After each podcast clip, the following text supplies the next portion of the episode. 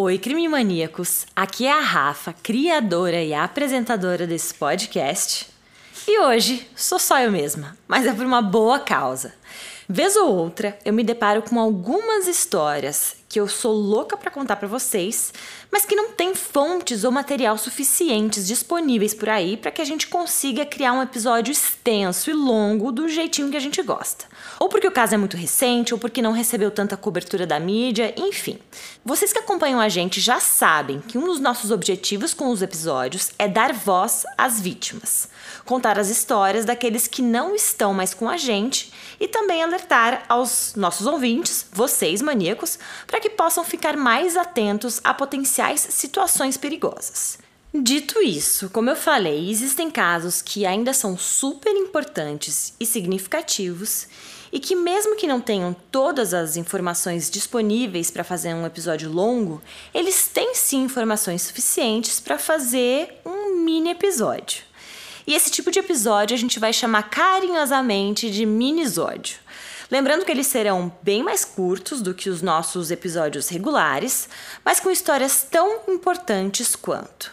E toda vez que a gente soltar um minisódio para vocês, vai estar escrito no próprio nome ali para vocês saberem identificar exatamente que tipo de episódio vocês estão ouvindo, tá bom? Esse é o primeiro desse tipo que a gente está fazendo e a gente vai querer sim o feedback de vocês para ver se adicionamos esse formato na nossa linha editorial ou não. Então, depois que você terminar de ouvir, vai lá, por favor, no nosso Instagram, crimemania, e comenta no post desse episódio. E aí você pode falar, eu quero o minisódio ou eu não quero o minisódio. Quem manda aqui são vocês. Bom, agora chega de introdução, chega de lero-lero e bora para nossa primeira história do minisódio? Esse é o caso da perseguição a Tiffany.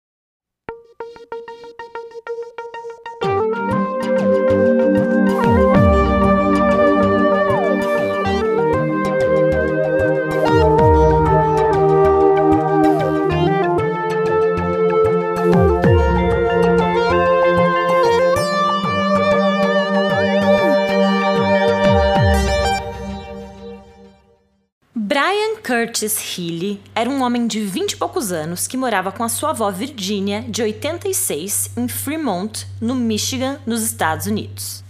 Brian era um cara que estava se sentindo meio sozinho, chateado, e ele estava atrás de um romance. Sabe, ele estava atrás de uma parceira, alguém para bater longos papos e desabafar.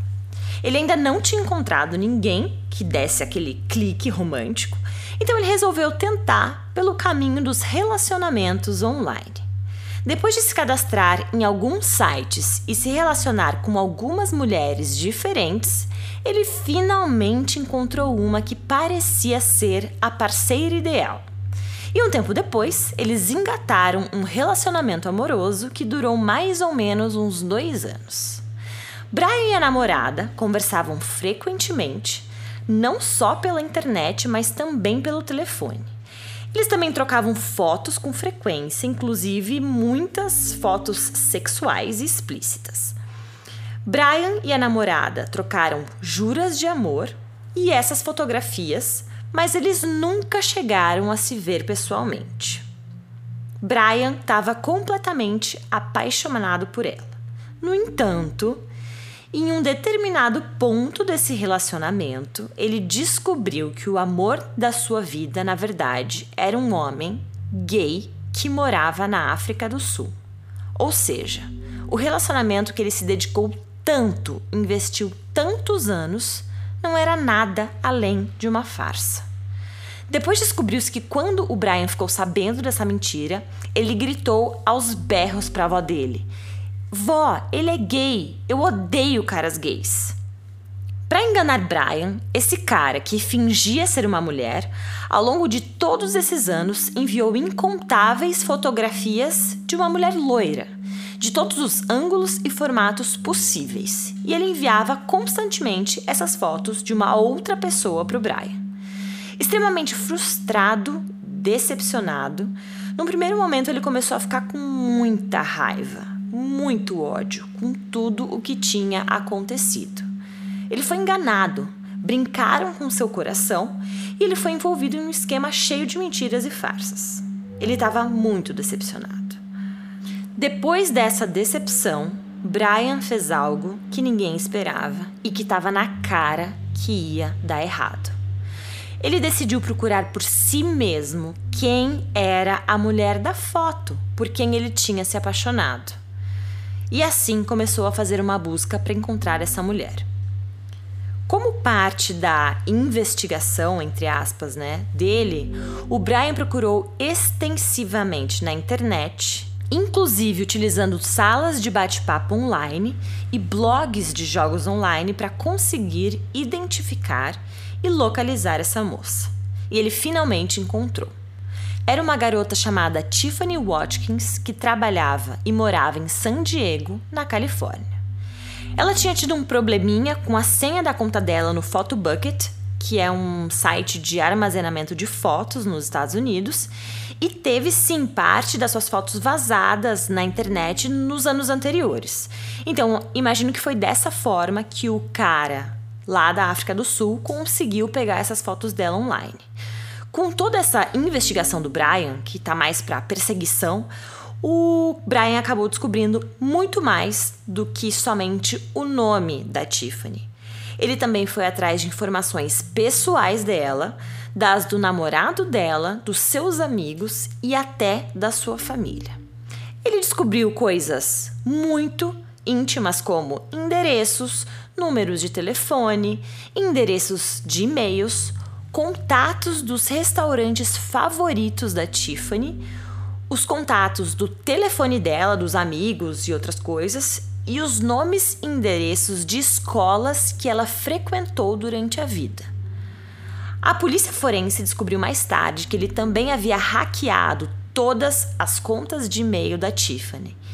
Ou seja, ele estava completamente obcecado por aquela que, na verdade, nunca nem tinha ouvido falar sobre o Brian. Ela não sabia quem ele era. Ela não sabia que as fotos dela estavam sendo usadas para um relacionamento online. E ele estava obcecado por quem ele imaginou que ela era, por quem aquele homem na África do Sul inventou. Com todas essas informações em posse, em agosto de 2011, o Brian, então com quase 30 anos, resolveu viajar de sua cidade no Michigan até San Diego para fazer uma visitinha para aquela que ele imaginava ter sido sua namorada por tantos anos. Imagina o susto. Após alguns poucos dias por lá, um dos parentes de Brian ligou para a polícia e o que ele tinha para contar para os policiais era algo tão chocante e honestamente eu acho que é o pesadelo de qualquer pessoa. Esse parente dele disse à polícia que o Brian tinha confidenciado que ele havia feito uma visita à casa da Tiffany e do namorado enquanto eles não estavam em casa. Então ele invadiu a casa dos dois para futricar, fuxicar, olhar as coisas do casal. A polícia imediatamente foi atrás do Brian em San Diego e eles o encontraram a alguns quilômetros da casa da Tiffany e do namorado. Com ele, ele tinha fita crepe, uma lista de coisas a serem compradas, como faca, clorofórmio e também um casaco. Os investigadores então descobriram que o plano dele era assassinar a Tiffany e o seu namorado nos próximos dias. Por isso que ele invadiu a casa dos dois de forma secreta, porque ele queria estudar o local e aí ele foi comprar todo o material necessário para executar esse assassinato. Era tudo parte de um plano maior assassinar duas pessoas completamente inocentes e que nunca nem tinham ouvido falar sobre ele. Quando Brian descobriu que ele tinha sido enganado, ele decidiu e estava certo. O objetivo dele era descontar a sua raiva em alguém. Era vingança. E ele decidiu que iria descontar a sua raiva na Tiffany, mesmo que ela não tivesse tido absolutamente nada a ver com aquele golpe.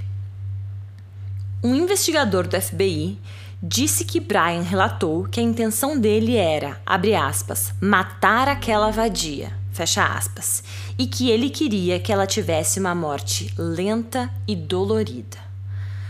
De acordo com o FBI, com frequência os golpistas usam imagens de mulheres atraentes para enganar os seus alvos e controlarem a vida do outro. Isso tem até nome, se chama catfish, que é um termo usado para se referir a pessoas que criam perfis falsos na internet para enganar usuários emocionalmente ou financeiramente. Os criminosos costumam fingir interesse na vítima para conquistar sua confiança e depois aplicam o golpe. E os golpes variam desde extorquir dinheiro, vazar fotos íntimas, às vezes bullying e, em alguns casos, o objetivo é roubar dados bancários. Isso, obviamente, tem várias consequências sérias, como danos psicológicos, materiais e, claro, deixar a vítima de coração partido. A avó do Brian, Virginia, disse aos investigadores que ele tinha se apaixonado completamente por essa mulher entre aspas, né? Que na verdade era o cara da África do Sul. E ele ficou obcecado com essa decepção do namoro online e transformou toda essa obsessão em raiva para cima da Tiffany. Ele então foi acusado e condenado por um júri em San Diego pelos crimes de tentativa de homicídio, injúria e ameaça. O agente especial do FBI, Steve King, disse que a Tiffany foi vítima duas vezes. Primeiro, tendo fotos íntimas expostas e vazadas na internet, e uma segunda vez com essa obsessão do Brian. Mesmo depois da sentença, Brett Healy, o irmão do Brian, disse que ele nunca achava que o irmão iria até o fim com essa vingança. E o Brett acrescentou, abre aspas, Brian acabou entendendo que a Tiffany não tinha nada a ver com o golpe que deram nele, mas a cabeça dele estava tão focada em vingança que ele deve ter ficado planejando se ia dar um susto na Tiffany e no namorado ou se só mataria logo os dois. Fecha aspas. Durante a sentença, uma das vítimas, porque lembrem, a Tiffany não foi a única vítima de Brian. O seu namorado também foi vítima, seus amigos e sua família. Então, uma dessas vítimas informou aos que estavam no tribunal que, mesmo após dois anos, ela ainda tinha pesadelos frequentes que alguém estava perseguindo ou tentando matá-la. A Tiffany até hoje ainda tem muito medo de colocar o nome dela em qualquer coisa online, com medo de que o Brian a encontre ou encontre alguém da sua família e comece a os perseguir de novo. O juiz distrital Janis Samartino deu uma sentença de cinco anos, mais três de liberdade supervisionada para o Brian. Além disso, expediu uma ordem para que ele não se aproxime de forma nenhuma da Tiffany, de sua família ou de seus amigos.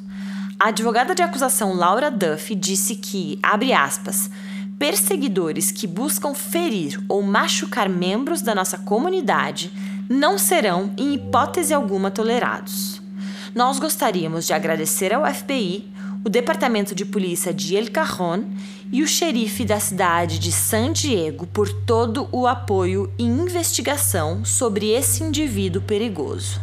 Fecha aspas. E vejam só, esse caso começou com a Tiffany sendo vítima de um vazamento de fotos na internet e terminou com ela quase sendo assassinada por alguém que ela nem conhecia, nunca tinha ouvido falar. Por sorte, o irmão do Brian fez essa denúncia e evitou que algo pior acontecesse. E eu quero encerrar esse episódio deixando duas dicas para vocês. Primeiro, protejam seus dados, porque nos tempos de hoje eles são super importantes e nessa era digital os nossos dados são a nossa identidade. E a segunda coisa é, se você sentir que algo estranho está acontecendo ao seu redor, ou você tá com uma sensação esquisita, não hesita, sai correndo, liga para a polícia, avisa alguém. Não tenha medo de passar vergonha, porque o importante mesmo é se manter e se sentir seguro. Então é isso, maníacos. Esse foi o nosso primeiro minisódio. Lembrando que ele é um tipo de episódio extra das nossas produções semanais. E se vocês curtiram mesmo, conta lá pra gente no Instagram que a gente adiciona mais esse formato para vocês. É isso, um beijo e até mais.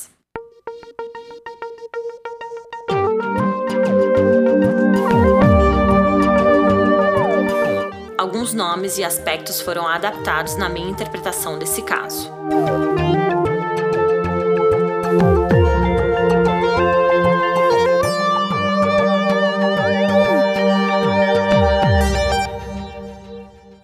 O episódio de hoje foi gravado e mixado por mim, AP, editado por Pedro Laete e é uma produção Guri Studios.